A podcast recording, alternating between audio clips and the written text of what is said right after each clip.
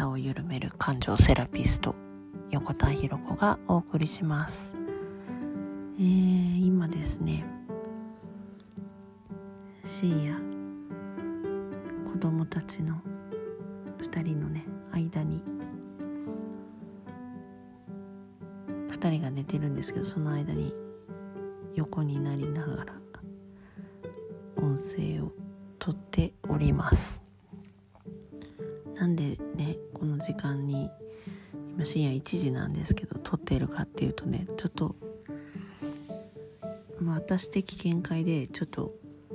気づいたことがあって、えー、忘れないうちに残しておこうと思いまして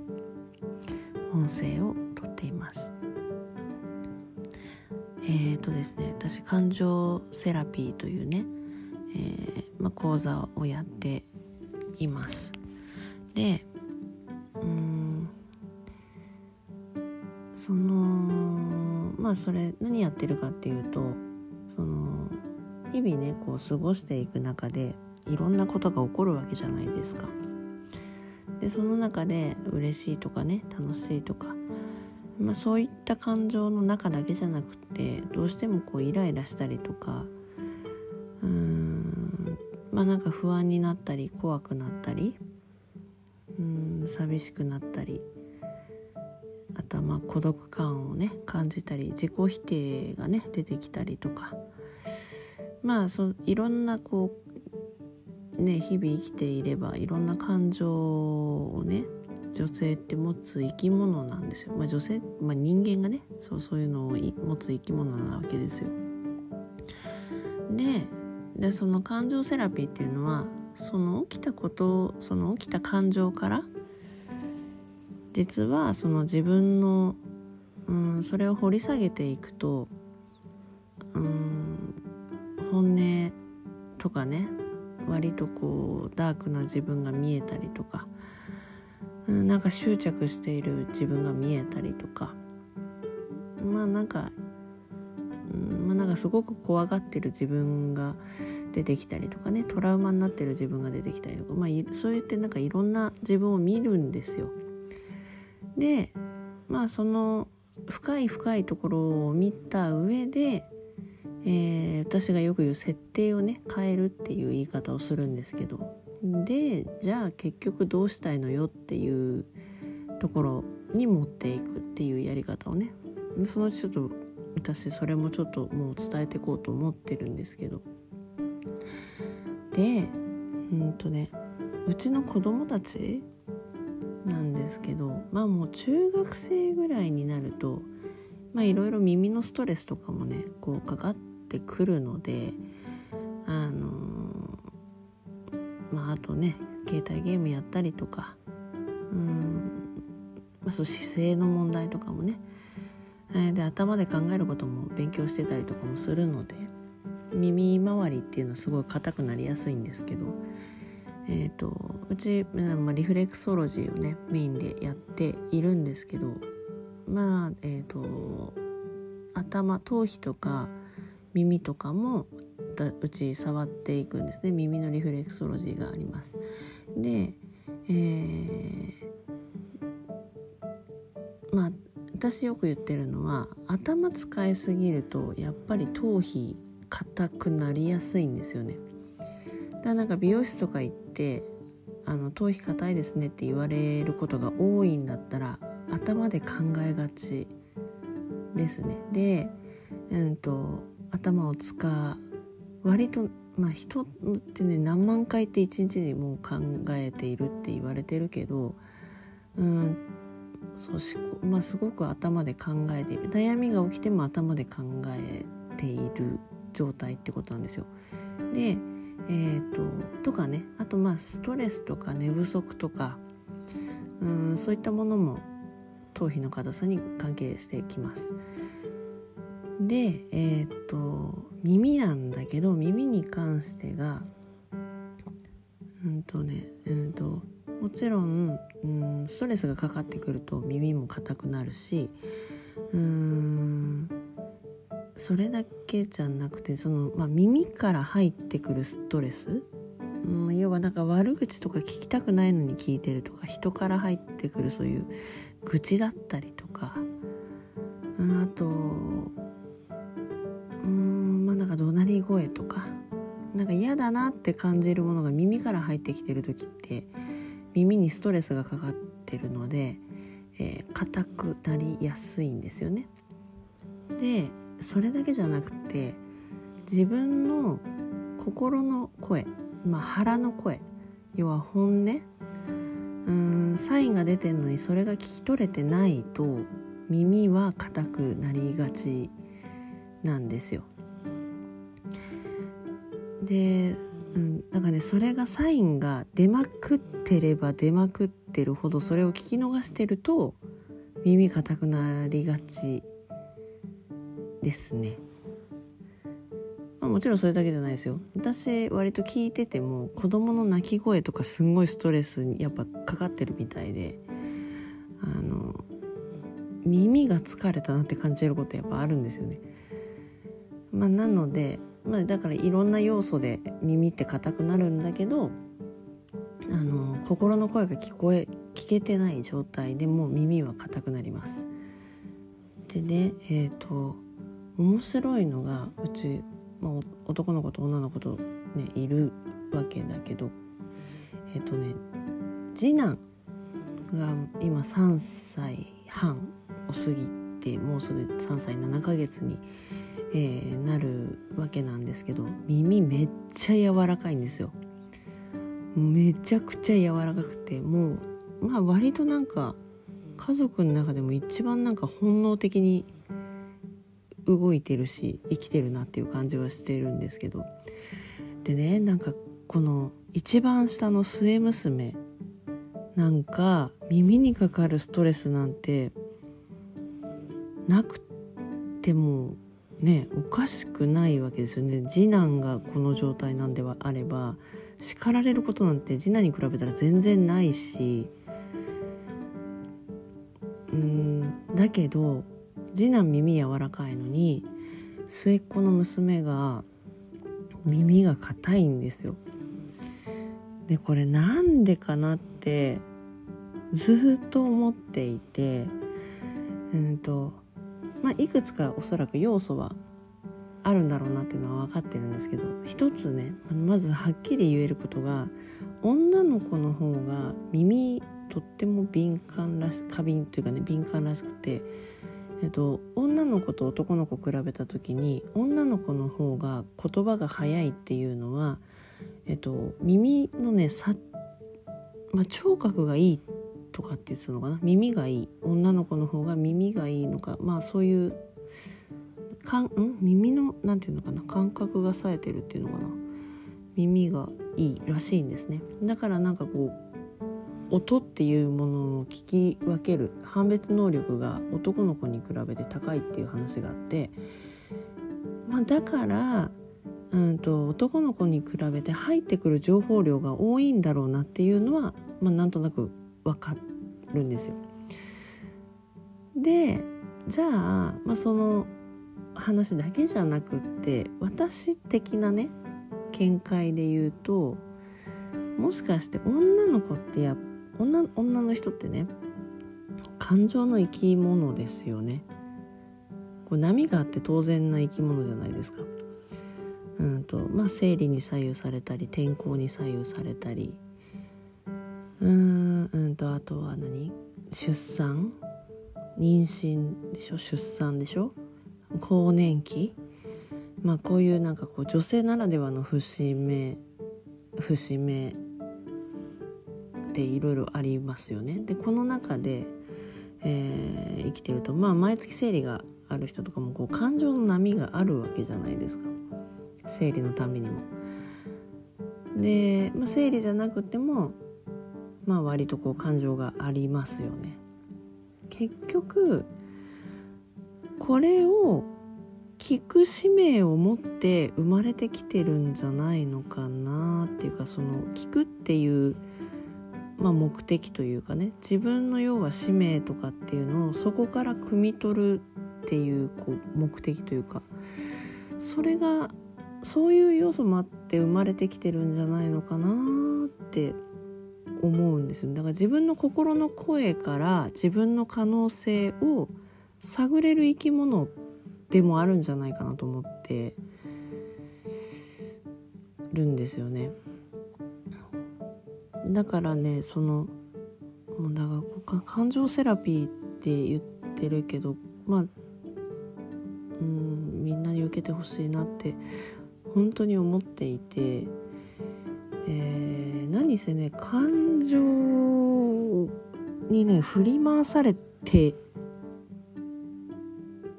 たんですけど私も。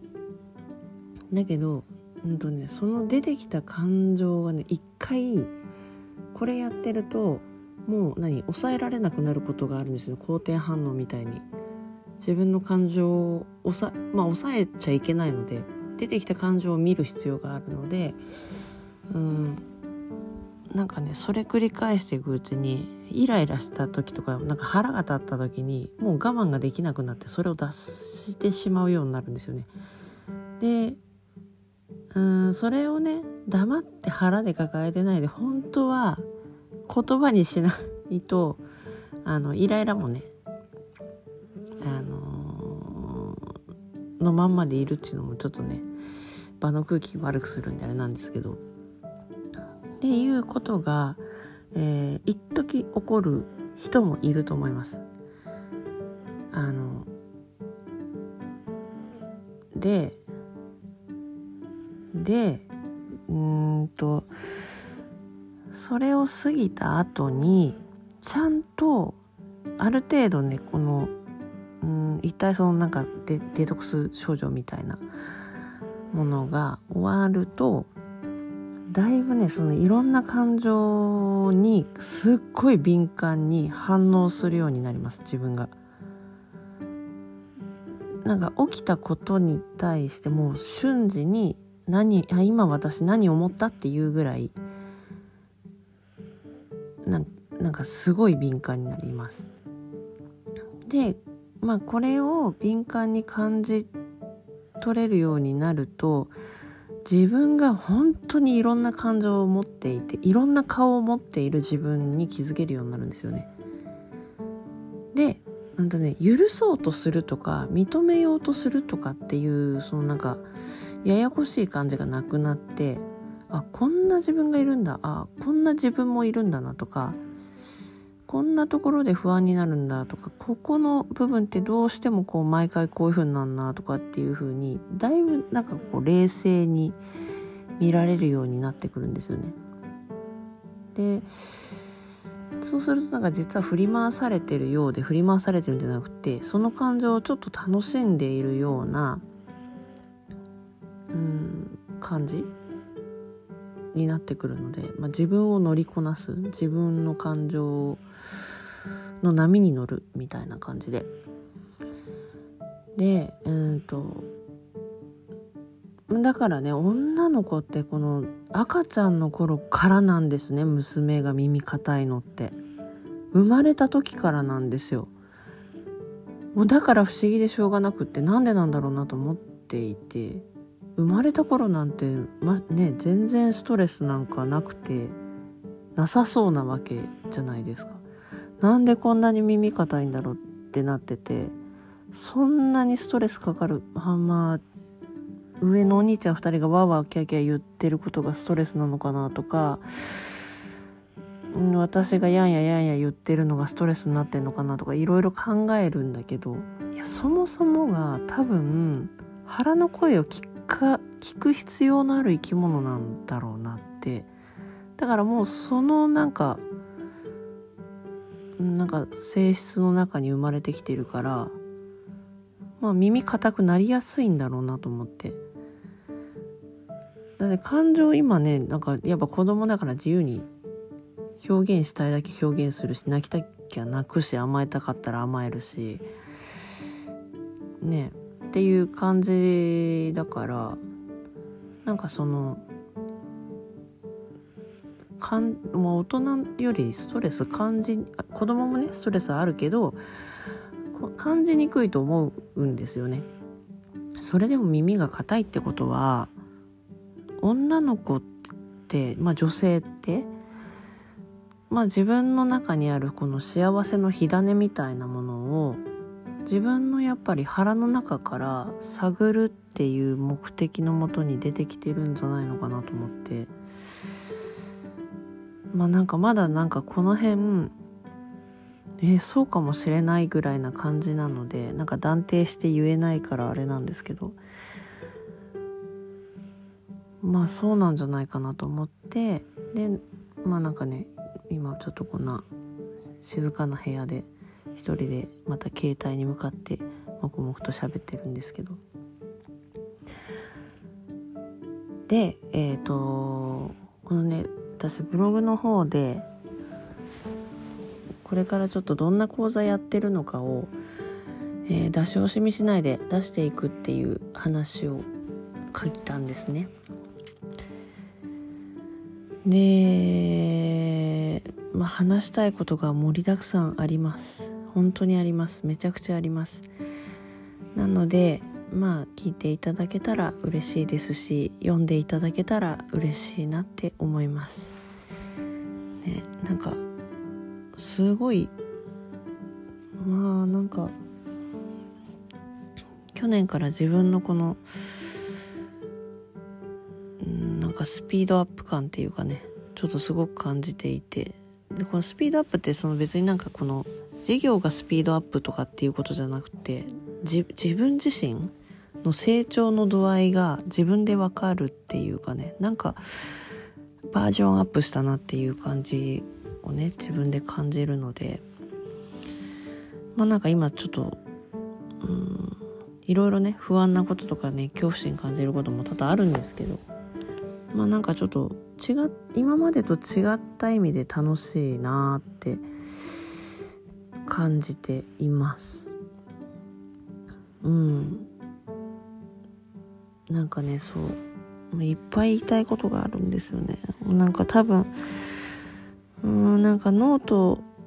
そう。私もノートを使って感情を掘り下げてってやってるんですけどその皆さんとかねお友達とかからも読んでやってみてこんな風な感情が出てきたっていうメッセージをもらうんですよね。で惜しいみたいな感じなんですよ。もうちょっとだよみたいなその先なんだよなみたいなそのもっと先なんだよなっていうところまではみんな出てきてるので、うん、まあ本当はね出すのめっちゃ怖いんですよね。私もノートに書いてる自分とかもうえぐいからね。この間のブログ読んでくださった方だったらもしかしたらわかるかもしれないんですけどあの痩せない原因ってやつ？マジで黒い。黒いいから。いやーこれ出してめっちゃ嫌われんじゃないのかなってすごい怖かったんですよね実際。なのにそれに反してまあいいね数はその手もなかったけどアクセス数がびっくりしてブロブログが通常時の何倍 ?345 倍近くアクセス数あったのかな通常の。まあ怖いですよね。本当に。っていうことも起きてるので。まあただだけどね出さなきゃいけない気がするんですよね。もうめっちゃ嫌だけどほんと嫌だけど。ほんと嫌だけどうーんなんかお金を払っていただいた人にだけ感情セラピーにってことねちょっと違和感感じ始めてるっていう恐ろしさがあって。ってことはいややめないですけど感情セラピーはやめないけど多分この講座の内容をバンバン出してって私の中にあるこのね腹の中のものも出していってこうやってやるんだよっていうのをね見せる必要があるんだろうな。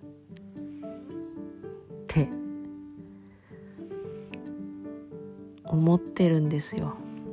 だからもうすでに講座受けてくださってる方とかは復習になるかなと思ってあのまだ追いつけてない方がもいらっしゃるんですよね。ねででそのうんとそうそうそうそれの辺りの話もね次ちょっとしようかなと思ってるんですけどという感じです。なのでね特にまあ男の人もねこれまあ聞いていただいてる聞いてくださってる方がいるかどうか分かんないけど男性も女性性があるので、えー、絶対ねその腹の中の本音っていうものをね探れるんですけどねでも私そう女性専用でやっているのはやっぱちょっと得意としてる部分が女性なので。まあ、なのでねちょっとこう女性メインっぽい感じで話してしまうんですけどあのそんな感じでね、まあ、女性はそういうねこうまあそう貯める生き物そう貯める構造になってるからこそ女の人って。だからこそうんそれをこう出す。でもその出し方っていうのもねちょっとこれも次話したいなって思ってもうめっちゃ話したいこといっぱいある。なのでまあちょっと楽しみにしていただけたら嬉しいし聞いていただけたら嬉しいです。はいというわけでですね続々とちょっと音声取っていきます、えー、最後まで聞いていただきありがとうございます。